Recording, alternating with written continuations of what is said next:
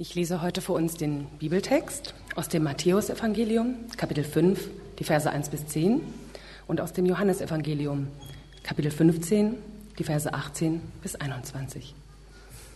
Jesus sagte, Selig die Armen im Geist, denn ihnen gehört das Himmelreich. Selig die Trauernden, denn sie werden getröstet werden. Selig die Sanftmütigen, denn sie werden das Land erben. Selig die hungern und dürsten nach der Gerechtigkeit, denn sie werden satt werden. Selig die Barmherzigen, denn sie werden Erbarmen finden. Selig die ein reines Herz haben, denn sie werden Gott schauen. Selig die Frieden stiften, denn sie werden Kinder Gottes genannt werden. Selig die um der Gerechtigkeit willen verfolgt werden, denn ihnen gehört das Himmelreich. Selig seid ihr, wenn euch die Menschen um meinetwillen schmähen und verfolgen und allerlei erlogenes Böses gegen euch sagen. Freut euch und jubelt, denn es wird euch im Himmel reichlich belohnt werden. Denn ebenso haben sie die Propheten verfolgt, die vor euch gewesen sind. Ihr seid das Salz der Erde. Wenn nun das Salz nicht mehr salzt, womit soll man salzen? Es ist zu nichts mehr nütze, als dass man es wegschüttet und lässt es von den Leuten zertreten. Ihr seid das Licht der Welt. Es kann die Stadt, die auf einem Berge liegt, nicht verborgen sein. Man zündet auch nicht ein Licht an und setzt es unter einen Scheffel, sondern auf einen Leuchter. So leuchtet es allen, die im Haus sind. So lasst euer Licht leuchten vor den Leuten, damit sie eure guten Werke sehen und euren Vater im Himmel preisen. Aus dem Johannesevangelium. Wenn euch die Welt hasst, so wisst ihr, dass sie mich vor euch gehasst hat. Wäret ihr von der Welt, so hätte die Welt das ihre lieb. Weil ihr aber nicht von der Welt seid, sondern ich euch aus der Welt erwählt habe, darum hasst euch die Welt. Gedenkt an das Wort, das ich euch gesagt habe. Der Knecht ist nicht größer als sein Herr. Haben sie mich verfolgt, so werden sie auch euch verfolgen. Aber das alles werden sie euch tun um meines Namens willen, denn sie kennen den nicht, der mich gesandt hat. Amen.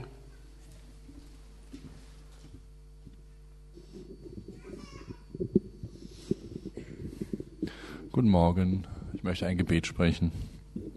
Vater im Himmel, danke für den Morgen. Hab Dank dafür, dass wir uns mit diesen Texten auseinandersetzen können. Hab Dank dafür, dass wir ähm, auf eine Serie über die Seligpreisungen zurückschauen und jetzt die letzte uns äh, vornehmen werden. Und ich bitte dich darum, dass du uns wichtige Sachen dadurch sagst, auch wenn das Thema wahrscheinlich eines der schwierigsten ist, dass du uns gute Dinge mit auf den Weg gibst, die dir wichtig sind. Danke dafür. Amen.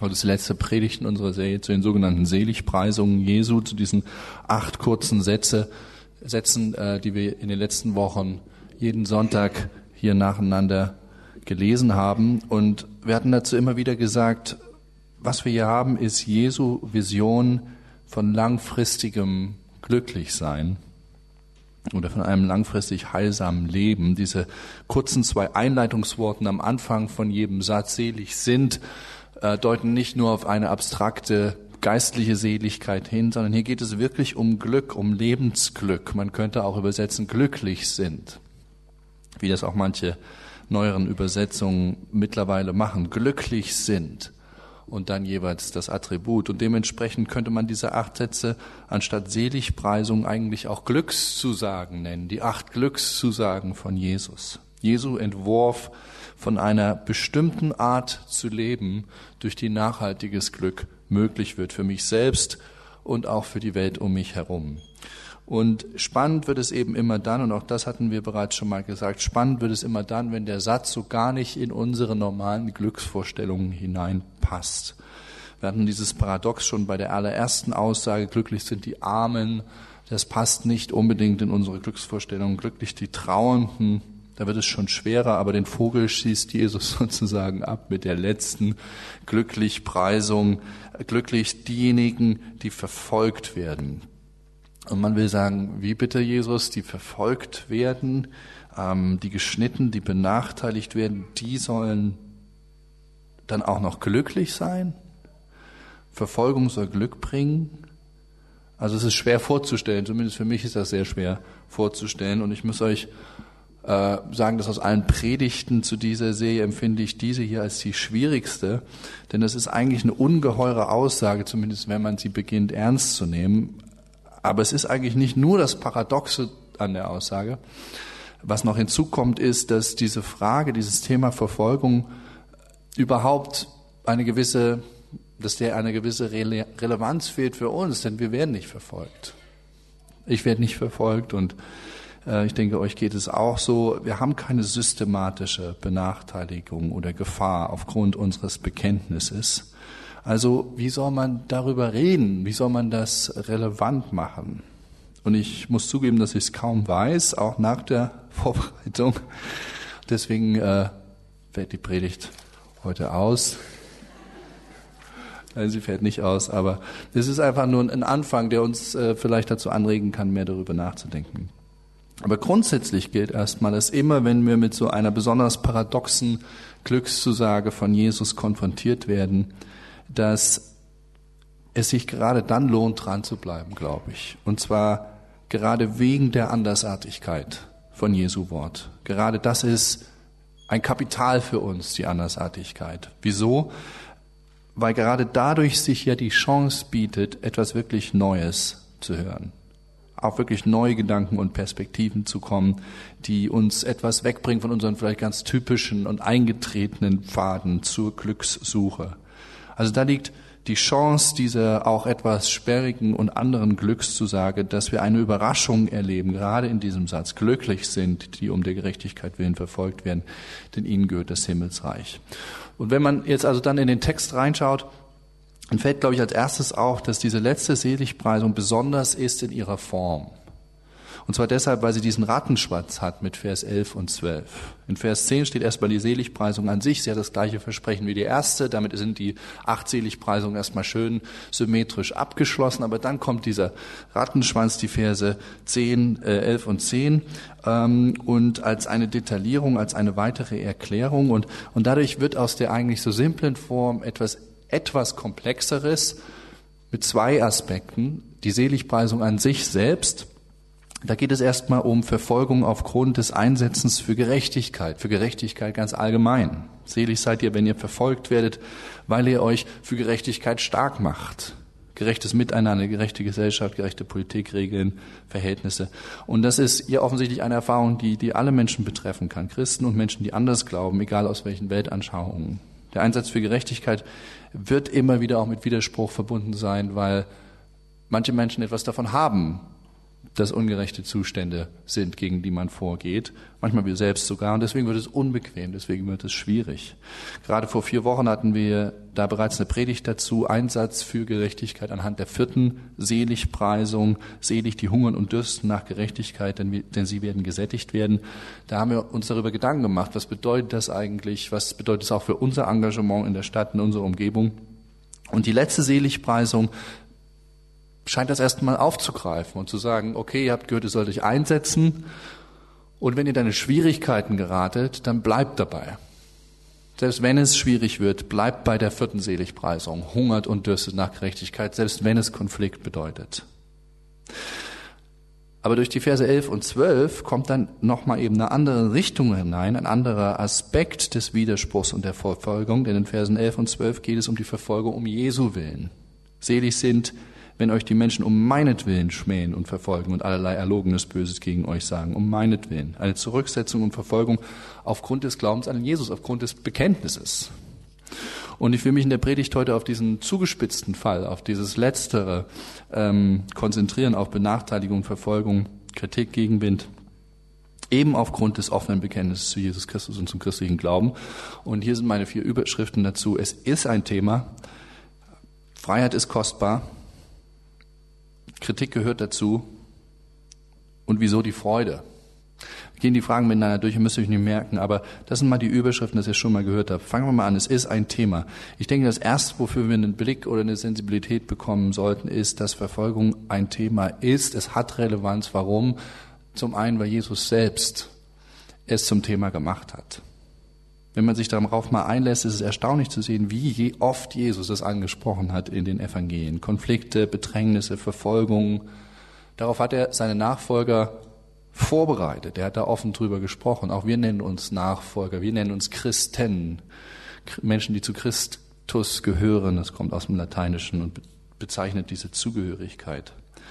Da sagt Jesus dann eben in Johannes 15, Vers 18 bis 23, ich habe das ja eben mit, wir haben das ja eben gelesen, eine der eindrücklicheren Stellen, wenn euch die Welt hasst, so wisst, dass sie mich vorher gehasst hat. Das allein ist ja schon mal ein steiler Start, durch den sofort deutlich wird, dass Jesus das als wahrscheinlich angesehen hat, dass das wohl passieren wird, dass die Welt uns hassen wird, dass es Gegenwind gibt, vielleicht auch aggressiven Gegenwind. Er selbst ist gehasst worden. Wenn euch die Welt hasst, so wisst, dass sie mich vor euch gehasst hat. Wäret ihr von der Welt, so hättet die Welt das ihre lieb, weil ihr aber nicht von der Welt seid, sondern ihr euch, ich euch aus der Welt erwählt habe. Darum hasst euch die Welt. Gedenkt an das Wort, was ich euch gesagt habe. Der Knecht ist nicht größer als sein Herr. Haben sie mich verfolgt, so werden sie euch auch verfolgen. Aber das alles werden sie euch tun meines Namens willen. Und das ist doch eigentlich der eindrücklichste Satz hier. Der Knecht ist nicht größer als sein Herr. Haben sie mich verfolgt, werden sie euch auch verfolgen. Eindrücklich deshalb, weil Jesus sagt, ihr könnt das nicht dauerhaft umgehen. Wie wollt ihr das umgehen? Als Menschen, die zu Christus, zu mir, also zu, sagt er, zu, zu, ihm gehören, wie wollen wir das umgehen? Wir sind doch nicht größer als der Herr. Wenn der Herr, wenn der Anführer, wenn der Chef, wenn der, das Modell, dem wir folgen, Verfolgung erlebt hat, wie können wir meinen, dass das Normale wäre, keine Verfolgung zu haben? Und das ist herausfordernd, das ist kein angenehmer Satz wir wollen lieber davon ausgehen, ich will lieber davon ausgehen, dass das Normale ist, keinen unangenehmen Gegenwind zu haben. Und dann, okay, manchmal das Unnormale ist für manche Menschen, okay, dass sie äh, eben in Schwierigkeiten kommen aufgrund des Glaubens. Jesus scheint das umzukehren. Wenn der Herr äh, Schwierigkeiten gehabt hat, Verfolgung, Kritik, was auch immer, Widerspruch, Nachteile. Wie, wieso sollen die Nachfolgenden denken, dass sie normalerweise im Großen und Ganzen eigentlich ohne Probleme durchkommen sollten? Also das ist etwas, wo Jesus uns herausfordert. Und ich denke, es gehört dazu, ehrlich zu sein über den Glauben und das zu sagen und, und das auch mal auszusprechen, dass einfach äh, das immer wieder auf den Seiten des Neuen Testamentes erscheint, diese Vorbereitung für die Nachfolger Christi, für Menschen, die sich zu Christus bekennen. Es wird Konflikte geben, es wird Gegenwind geben. Und aus diesem Grund hat auch die evangelische Kirche diesen Gedanken, dieses Thema seit Jahrhunderten fest ins Kirchenjahr integriert damit Christen sozusagen automatisch per Kalender einmal im Jahr mindestens an diese Realität erinnert werden. Nämlich der Sonntag nach dem Reformationswochenende, der 23. Sonntag nach Trinitatis dieses Jahr war das der 3. November. Also wir liegen gar nicht so weit weg im Kirchenjahr, ähm, ist genau dafür reserviert, für diese Realisation, dass das Bekenntnis zu Christi, Christus als Autorität und Herr meines Lebens Konflikte hervorbringen wird. Und dann wird eben in der Lesung, in der Agenda der lutherischen Kirche dieser Text gelesen, Johannes 15, den wir gerade durchgegangen sind.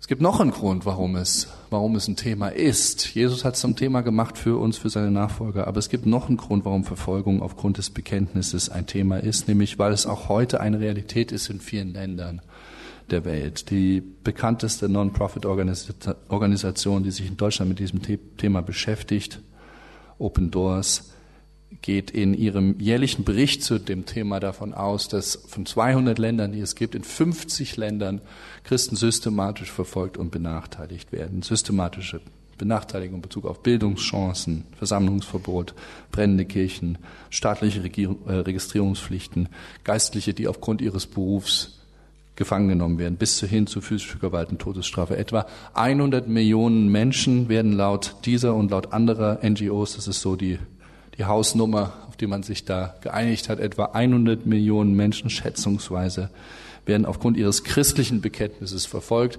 Und das ist dann die mit Abstand größte verfolgte Gruppe wegen irgendeiner Weltanschauung oder Religion in der Welt. Es ist ein ganz reales Thema heute in unserer Zeit, selbst wenn wir es im Westen nicht spüren oder nicht auf dem Schirm haben müssen im Alltag, weil wir nicht konfrontiert sind damit. Ich habe euch einen kleinen Bericht von Amnesty International abgedruckt. Lasst uns den mal kurz gemeinsam lesen.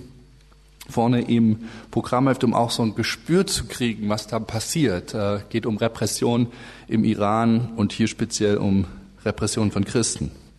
Christen speziell evangelischer Benennung und Konvertiten aus dem Islam sind in den letzten Jahren vermehrter Verfolgung ausgesetzt. Youssef Naderkani, ein christlicher Konvertit und Pastor einer evangelischen Kirche, wurde im Oktober 2010 zum Tode verurteilt aufgrund von Apostasie. Er wurde verhaftet, nachdem er bei der lokalen Erziehungsbehörde einen Einspruch dagegen eingereicht hatte, dass seine Kinder in der Schule dazu gezwungen wurden, den Koran zu lesen. Im Juni 2011 entschied das oberste Gericht des Iran, dass der Fall aufgrund von Formfehlern neu verhandelt werden solle. Diese Entscheidung beinhaltet eine Gefängnisstrafe und eine Klausel, dass das Urteil aufgehoben werden könne, wenn Youssef Naderkani seinen christlichen Glauben widerruft. Youssef Naderkani wurde im September 2011 erneut angeklagt und weigerte sich, seine religiösen Überzeugungen zu widerrufen. Sein Anwalt teilte Amnesty International mit, dass das Gericht Ayatollah Khamenei um eine religiöse Entscheidung einer Fatwa gebeten hätte. Es zeigt uns einfach so ein bisschen, was da passiert, ja, an was sich das auch entzündet, an dieser sonderbaren Pseudo-Argumenten, die dann aufkommen, dieses Gefangensein, dieses Verstricktwerden in Macht hin und her, äh, Ringen um Urteil, Ringen um die nächste Instanz, all solche Sachen, die, die, die einfach Leute belasten und die sich eben, in, wie in diesem Fall, an dem Bekenntnis entzünden. Das ist ein Thema ähm, in dieser Welt.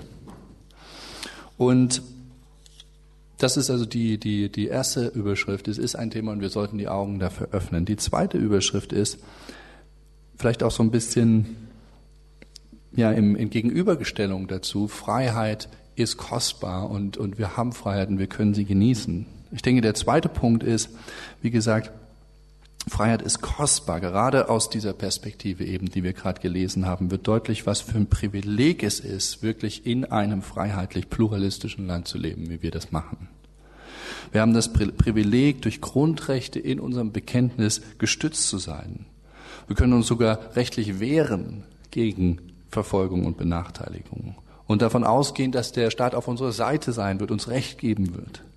Und sogar noch mehr als das, wir leben in einem Land, in dem die Kirche eine besondere rechtliche Stellung hat, eine besondere Rechtsform, die vieles leichter macht. Auch das Berlin-Projekt und der Kirchenbund, dessen Teil wir sind. Wir sind nicht nur ein EV, der beim Amtsgericht immer wieder seine Sachen einreichen muss oder solche Sachen.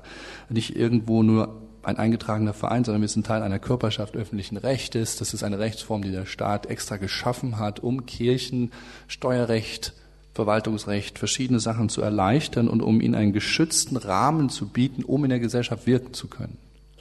Also es ist eine, ein besonderes Privileg und eine besondere Rolle, die wir spielen können und die wir auch spielen sollen. Und so wie der Fisch das Wasser kaum noch wahrnimmt, so wie wir das Geschenk des Atmens, der Luft kaum oft vergessen, so können wir auch vergessen, wie toll das eigentlich ist, dieses Phänomen, diese freiheitliche und pluralistische Gesellschaft, in der wir als Christen eine Stimme, eine wichtige Stimme im Chor sein können. Und es ist wichtig, das zu benennen, glaube ich, und sich im Gedächtnis zu behalten. Denn ich denke, das fördert die, die Selbstverständlichkeit, mit der wir unseren Glauben leben im Alltag.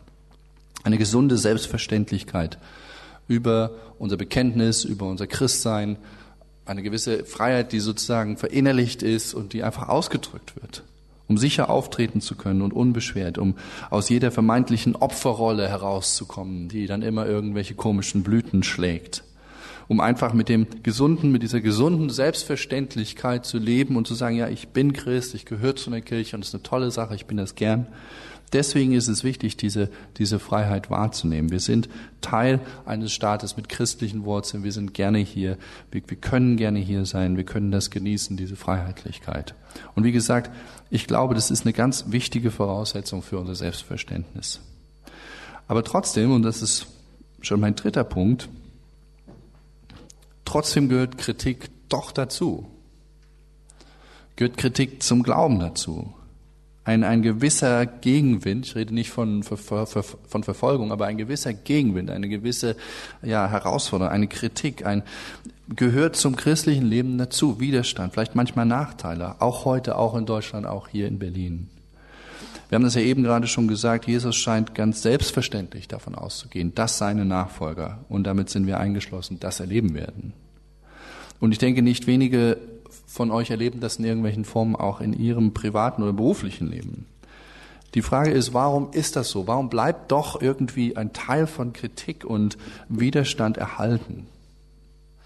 Und ich glaube zum einen, weil das, das kontinuierliche Festhalten an klaren Positionen immer zu Spannungen führen wird und zu Konfliktsituationen. Einfach das Festhalten an klaren, kontinuierlichen Positionen. Lest mal mit mir das Zitat aus der Zeit, was ich vorne abgedruckt habe. Da heißt es, es entsteht ein Unbehagen an der kulturellen Postmoderne. Sie ermuntert uns zu immer neuen Grenzüberschreitungen, verbietet uns jedoch gleichzeitig jedes bedingungslose Engagement. Wenn heute jemand einer politischen oder religiösen, religiösen Überzeugung auch unter widrigen Umständen die Treue hält, wird er sofort mit dem Vorwurf konfrontiert, das sei fundamentalistisch und totalitär. Was viel mehr gefordert wird, ist ein permanenter Skeptizismus, Relativismus und Pragmatismus, der jede absolute Wahrheitsbehauptung vermeidet. Die drei Philosophen, um die es dann im Artikel geht, Zizek, Agam und Badiou, artikulieren jeder auf seine Weise das Unbehagen an dieser Sackgasse, in die die Postmoderne geraten ist.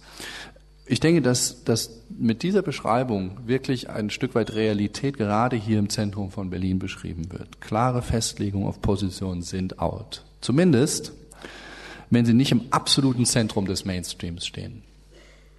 Ja, alles, was zu Konflikten führen könnte, ist out. Bloß sich nicht outen und festlegen und damit angreifbar machen, auslachbar machen, hinterfragbar machen, uncool vielleicht gelten zum Schluss noch. Oder noch schlimmer, nicht als open-minded zu gelten. Das ist völlig out. Ja, was zählt ist, Kritik zu äußern an allen möglichen Dingen und Personen um einen herum, suffisant, sich gegenüber alles Mögliche abzugrenzen und andere Erscheinungen als schräg zu bezeichnen. Aber, aber die eigene Position, was ist mit der eigenen Position, zu der man wirklich steht und die man auch unter Gegenwind erhalten will, selbst wenn man der Einzige am Dinnertisch ist, der Einzige in der Runde? Selbst wenn diese Position nicht dem normalen, typischen Mainstream entspricht. Eine ziemlich reale Beschreibung, glaube ich, unserer Zeit, die hier in dem Artikel, in dem Zeitartikel zu finden ist.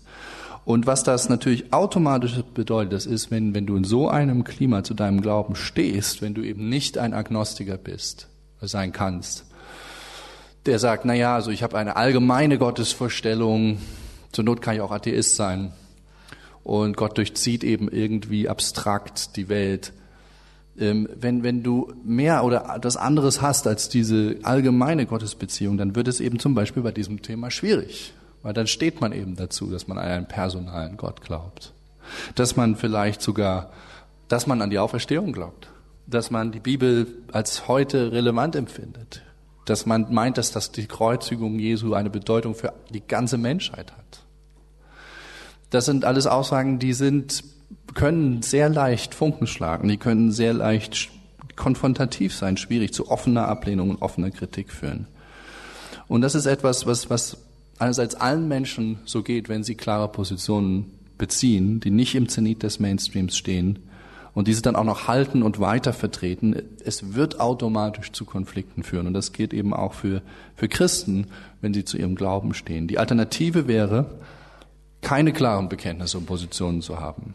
Aber das wird eben schwer, wenn man Christ sein möchte, weil man davon lebt, von diesen Überzeugungen, dass Christus auferstanden ist, dass er am Kreuz für uns gestorben hat, dass es ein theistisches Weltbild ist, was die Wirklichkeit am besten beschreibt, dass es den Heiligen Geist gibt, all solche verrückten Sachen. Es ist nicht möglich, Christ zu sein und immer zuzustimmen und deswegen ist Streit und Widerspruch, vielleicht Nachteile, Ausgrenzung, der komische Christ da drüben am Ende des Tisches, ähm, einfach Teil des Pakets. Und ähm, selbst wenn es mit der Bescheidenheit und mit der Zurückhaltung rüberkommt, die in den anderen Seligpreisungen zuvor ja von uns gefordert werden. Der zweite Grund, warum Konflikte vorprogrammiert sind, ist, sind, glaube ich, die Seligpreisungen selbst. Bischof Croft von der anglikanischen Kirche, äh, er ist der Bischof von Sheffield, legt die achte Seligpreisung in ihrem Kontext aus und sagt, Verfolgung ist zu erwarten, wenn wir die sieben vorausgehenden Seligpreisungen umsetzen und leben.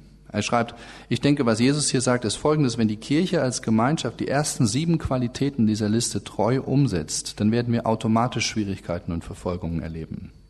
Das gehört zueinander. Schwierigkeiten sind ein unausweichlicher Teil des christlichen Lebens und manche dieser Schwierigkeiten entstehen, weil die Menschen um uns herum die christliche Kirche als unbequem erfahren werden. Ich denke, Jesus sagt hier, dass eine Kirche, die nicht manche Schwierigkeiten hat, wahrscheinlich auch die Grundhaltung der vorangegangenen Liste verloren hat.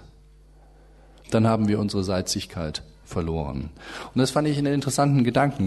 Äh, diese, diese neue Art zu leben, in die Jesus hier einlädt, wird zu Konflikten führen. Die Dinge, die, über die wir geredet haben in den letzten Wochen. Wenn man sie, wenn man diese Dinge konsequent umsetzt, wenn man da dran bleibt, wenn man das sichtbar machen möchte in seinem Leben, dann wird das zu Widerstand führen oder zu Problemsituationen. Jemand, der hungert und dürstet nach Gerechtigkeit, wird irgendwann unangenehm.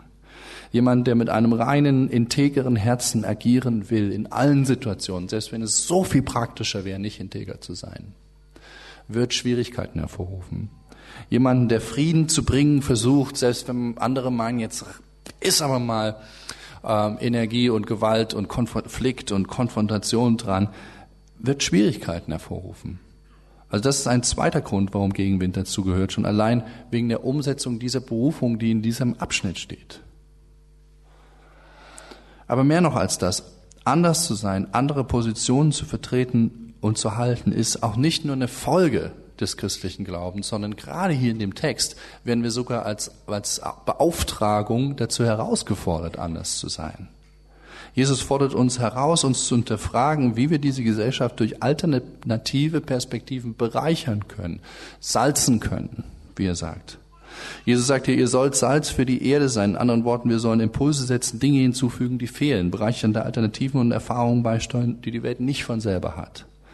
Das ist nicht eine Folge, eine reine Folge des christlichen Lebens, sondern es ist Auftrag. Sorgt dafür, dass euer Salz nicht unsalzig wird, wie auch immer das passieren kann, aber sorgt dafür, dass euer Licht scheint und dass euer Salz weiter salzt. Mit der Sanftmut, wie gesagt, die Jesus in der Liste fordert, mit dem Streben nach Frieden und Gerechtigkeit, die Jesus fordert. Aber passt auf, dass ihr eine Alternative darstellt. Und die Frage ist dann schnell, was bedeutet das konkret, diese Alternative zu sein? Ja, Salz zu sein? Welche, welchen Gegenwind und Kritiksituation sind die, die wir suchen sollten, von denen wir nicht davonlaufen können? Und es ist keine einfache Frage, weil Menschen im Glauben unterschiedlich, unterschiedliche Überzeugungen lieben, unterschiedliche Schwerpunkte setzen und selbst nach dem Bibelstudium nicht immer die gleiche Meinung haben zu allen Lebensthemen. Aber ich kann euch sagen, wo ich diesen Gegenwind erlebe, ganz praktisch. Ähm, heute und hier neu sprach ich mit einer Journalistin, die keine Christin ist, mit der ich mich gut verstehe. Und wir, wir haben über ihre Vorurteile gegenüber Christentum geredet. Und sie hat mir gesagt, dass sie sich eigentlich nicht vorstellen kann, dass ein Christ wirklich ein Intellektueller sein kann. Weil also eine von den beiden Sachen muss immer nachgeben. Es kann, nicht, es kann nicht sein, in Ihrer Vorstellung kann es nicht sein, dass ein Christ wirklich ein Intellektueller ist, obwohl es so viele andere äh, Gegenbeispiele dafür gäbe. Und sie wahrscheinlich auch von einigen christlichen intellektuellen Büchern in ihren Regalen stehen hat, um das zu, um das zu wissen. Ähm, aber das fand ich interessant. Sie kann sich das nicht vorstellen. Stellt euch vor, ich würde das andersherum sagen in Bezug auf Nichtchristen. Ich würde ihr sagen, du weißt, ich kann mir das nicht vorstellen, dass Nichtchristen, nicht religiöse Menschen, atheistische Menschen wirklich überzeugende Intellektuelle sein können. Und ich glaube, erst in dem Moment merkt man, wo, was da, dass da was schneidet, dass da was einen bedrängt, dass das ein schwieriges Statement ist für jemanden, der den Glauben wirklich ernst nimmt. Dann sprach sie von dem, von dem Affekt gegen das Religiöse, ähm, den sie von sich kennt, einen grundlegenden Affekt gegen das Religiöse, den sie von sich kennt und auch in ihrer, in ihrer Umgebung, in, von, bei ihren intellektuellen Freunden, bei ihren künstlerischen Freunden. Und auch da ist wieder das Gleiche. Was wäre, wenn, wenn ich sagen würde, ah, weißt du, ich habe einfach, ich habe einfach so einen Affekt gegen unreligiöse Menschen. Also nicht, ich meine das nicht böse, aber ich habe so einen Affekt gegen Und wir haben darüber auch echt geredet. Das ist auch das Tolle. Man kann darüber echt reden. Und es ist ein interessanter, äh, interessanter Austausch. Aber das ist doch interessant, nicht? Weil da merkt man etwas von diesem Schneiden. Und dann hat sie gesagt, nee, also ich kann dich tolerieren, Christian, weil ich kann auch Rechte tolerieren in der Gesellschaft. Und auch da wieder, wie wäre das, wenn ich das anders sagen würde? Und ähm, und es ist einfach, aber für mich war das so ein Moment, wo ich gemerkt habe, es gibt einfach diese Wolke von Klischees gegen Christen, die sich so durch den Raum schiebt. Und als Christ versucht man ständig nicht unter der Wolke zu stehen. Und vielleicht ist die, diese dunkle Wolke anders definiert für andere Leute, die in einem Kreis sind die Christen immer die Uncoolen und die Nerds und die irgendwie alles verpasst haben. Oder im nächsten Kontext sind Christen immer die, die Probleme haben mit Sex und Freizügigkeit. Oder im nächsten Kontext sind es immer die, die irgendwie verurteilend und engstirnig sind, was weiß ich. Aber irgendwie schiebt sich diese dunkle Wolke durch den Raum der Vorurteile und man versucht immer einen Schritt nach hinten zu machen und nicht unter der Wolke äh, zu stehen und irgendwie zu sagen, ja, ich, äh, man kann auch anders sein als Christ. Und, und es ist keine Verfolgung, es ist keine systematische Benachteiligung, es ist vielleicht auch ein ganz normaler Effekt einer pluralistischen Gesellschaft, in der unterschiedliche Positionen aufeinander prallen, aber es ist eine unangenehme Situation, der man ausgesetzt ist und die man spürt und die irgendwie zum Alltag des Christentums dazugehört. Eine andere Situation ist ganz praktisch, wenn auf einmal jemand Christ geworden ist in der Familie, wo niemand anders Christ ist.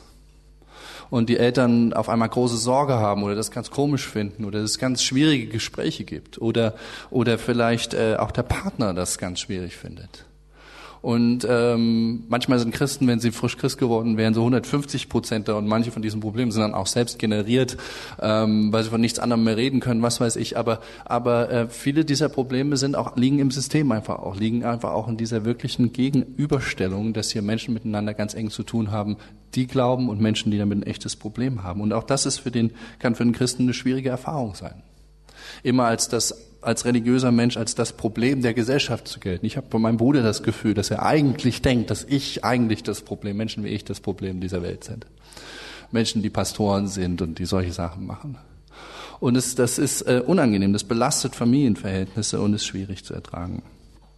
Aber ich denke, das sind Situationen, in denen wir berufen sind, trotzdem unser Licht scheinen zu lassen. Mit der Sehnsucht nach Frieden, die Jesus angesprochen hat, mit der Suche nach Gerechtigkeit, mit dem Bewusstsein, dass wir arm sind im Geist, mit der nötigen Sanftmut, die er auch angesprochen hat in den Seligpreisungen. Aber das sind die Momente, wo wir trotzdem von unserem Glauben reden sollten in angemessener Art und Weise, unser Licht scheinen lassen sollten, Salz sein sollten, indem wir trotzdem unseren Glauben frei äußern und bekennen. Letzter Punkt. Warum soll das gut sein für uns, solche Erfahrungen, auch noch schwierigere Erfahrungen? Warum soll das gut sein? Jesus sagt ja hier, freut euch und jubelt, wenn ihr um meinetwegen geschnitten werdet oder die Leute komische Dinge über euch erzählen. Freut euch und jubelt. Warum das? Und ich glaube, weil eine Grundstimmung von Freude die einzige positive Reaktion ist, die einem in so einer Situation echten Konfliktes noch bleibt. Es ist die einzige konstruktive Reaktion. Wenn jemand wirklich geschnitten und zurückgestellt wird, was ist die normale Reaktion? Die normale Reaktion ist doch, zurückzustenkern. Und auch was Fieses zu sagen, was man danach denkt, hätte ich nicht sagen sollen oder so. Oder die andere Alternative ist, das auf sich zu nehmen und es zu internalisieren und sich als Opfer zu fühlen und es mit sich zu schleppen. Weil man ja nichts gesagt hat und man ist nicht dagegen vorgegangen. Ich denke, beides sind schlechte Alternativen. Sowohl das Zurückschlagen verärgert, als auch das sich in die Opferrolle begeben. Aber was, wenn jemand unter unsachlicher Kritik eine innere Haltung der Leichtigkeit behalten könnte. Eine, eine innere Haltung, der, eine Grundstimmung der Freude. Wenn jemand durch, durch, durch Angriffe nicht zerstört, sondern eher beflügelt oder zumindest, zumindest eine positive Grundhaltung behalten könnte im Licht von übler Nachrede und Verleumdungen. Das wäre der Hammer, nicht wahr? Das wäre wunderbar. Und ich denke, das ist es, wozu uns Jesus hier einlädt, wenn wir uns an den Rand gedrängt und ungerecht eingeschätzt oder behandelt fühlen. Nicht mit Revanche zu reagieren. Auch nicht mit Schwermut, der uns gefangen nimmt in dem, was da über uns gesagt wurde, sondern mit einer inneren Freiheit und Leichtigkeit und Augenzwinkern und irgendwoher ne, kommende Freude angesichts dessen, dass wir das ertragen können in Jesu Namen. Ich glaube, das ist die Einladung von Jesu zu so einem dritten Weg angesichts von Schwierigkeiten. Aber warum denn jubeln und freuden in so einer Situation? Woher soll das, was gäbe es denn für einen Grund dafür? Und ich denke, der entscheidende Grund ist, weil unter Druck zu stehen aufgrund meiner Verbindung mit Gott die besondere Möglichkeit bietet, nahe bei Jesus zu sein, enger bei Jesus zu sein, auf ganz besondere Art und Weise.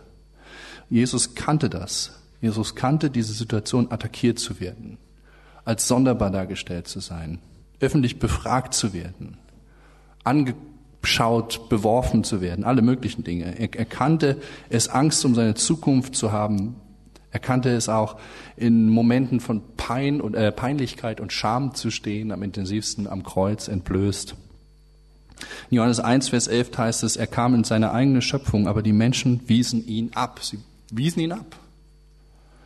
Und das bedeutet gerade in den Momenten unseres Schams, unserer Frust, unseres Belächeltseins aufgrund des Glaubens, gibt es das Potenzial, Jesus besonders nahe zu sein, ihn besonders zu verstehen, nämlich eine Erfahrung mit ihm zu teilen, die er mehr als genug selbst erfahren hat.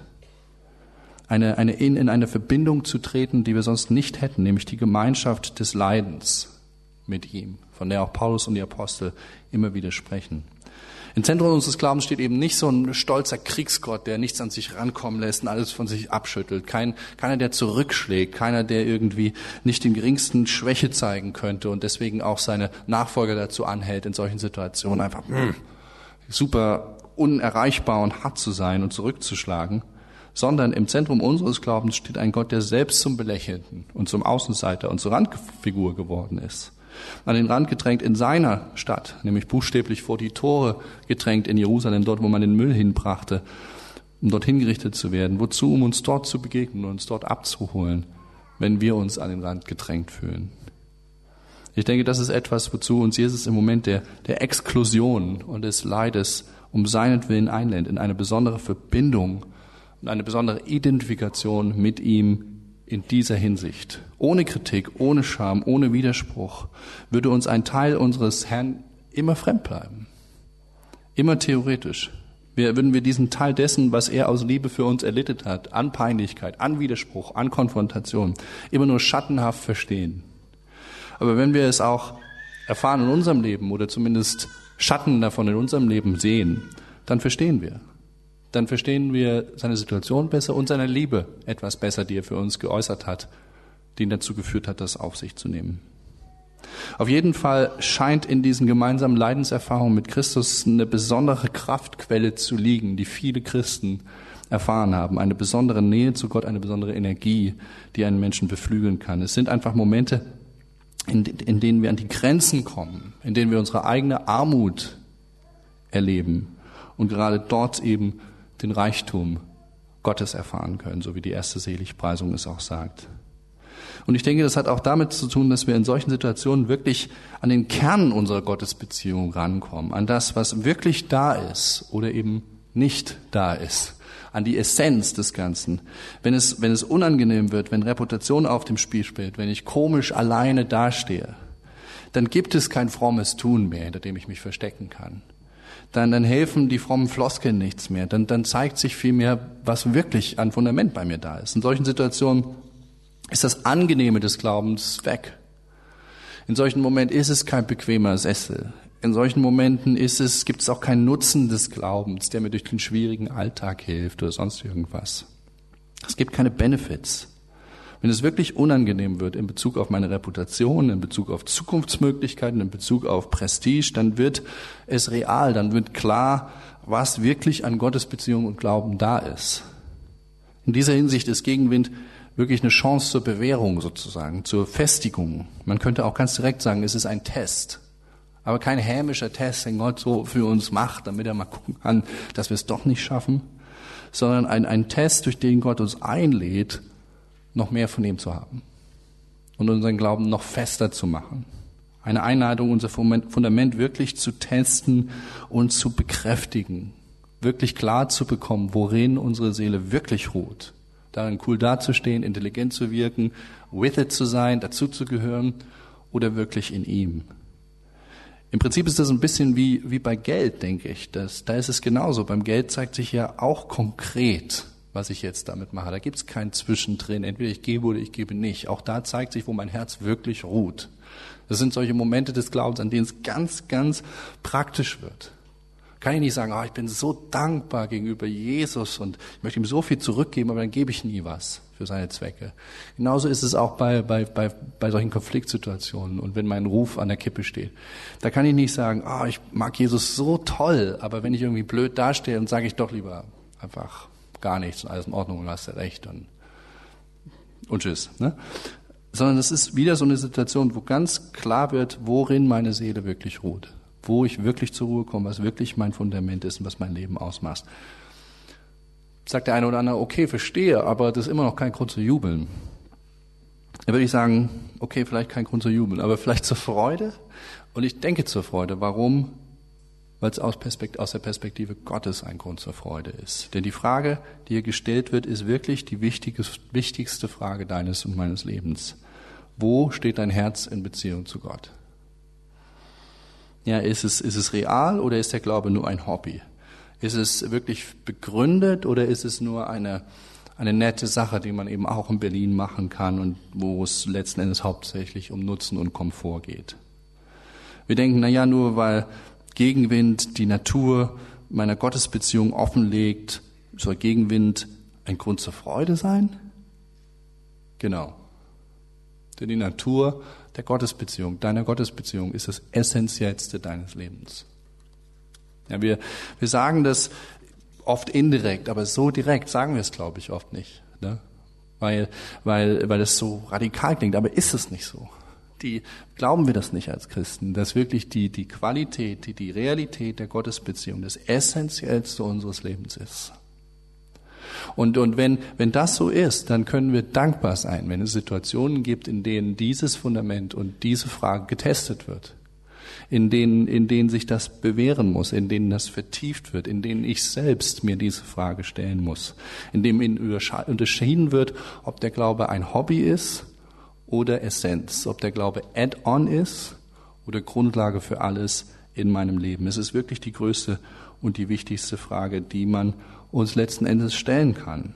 Und das ist der eigentliche Grund, warum wir als Christen, glaube ich, auch was Positives sehen können in diesen Konflikten, in Gegenwind, in der Situation, wenn ich blöd dastehe für meinen Glauben und für meine Überzeugungen. Aber es gibt auch noch einen letzten Grund und der fängt mit dem letzten Satz zusammen und mit dem möchte ich abschließen, nämlich damit, heißt es ja da, lasst euer Licht strahlen, lasst euer Salz salzen, damit manche Menschen Gott erkennen können mit meinen Worten gesagt im letzten Vers. Und auch das finde ich einen tollen Grund, warum wir uns freuen können über solche Situationen. Ich denke, aus Konflikt selbst kommt selten etwas Gutes. Aber trotzdem, in Konflikt, der dann offen liegt, wird deutlich, welche Positionen vertreten werden. Es wird klar, was für Optionen es gibt. Die Option so zu glauben oder so zu glauben. Die Option darauf mein Leben zu bauen und darauf mein Leben zu bauen. Und wenn im Konflikt jemand in der Lage ist, seine Position, ein Christ in der Lage ist, seine Position mit Sanftmut und mit Ruhe zu vertreten, dann werden die Optionen deutlich. Und dann werden auch Menschen anfangen, sich dafür zu interessieren und manche Menschen werden glauben. Und das ist ein wunderbares Erlebnis und das ist ein wunderbares Ziel, was hier von Jesus an Ende, ans Ende gestellt wird. Es geht eben nicht um den Konflikt um des Konfliktes willen. Es geht nicht um den Konflikt, um Recht zu behalten. Es geht nicht um den Konflikt, um alles durchzusalzen, bis es richtig, richtig salzig ist, dass man es kaum noch essen kann. Ich glaube, das wird manchmal vertauscht. Es geht nicht darum, um Recht zu behalten, in den Konflikt zu gehen sondern in der Struktur des Textes geht es hier darum, dass am Ende Menschen die Möglichkeit haben, Gott besser zu verstehen. Dass am Ende Menschen die Möglichkeit haben, einzusteigen in die Gottesbeziehung und ihr Leben auch auf ihn zu gründen. Und auch das ist ein Grund, warum wir uns darüber freuen können, wenn auch durch Konflikte die Positionen klarer werden. Amen.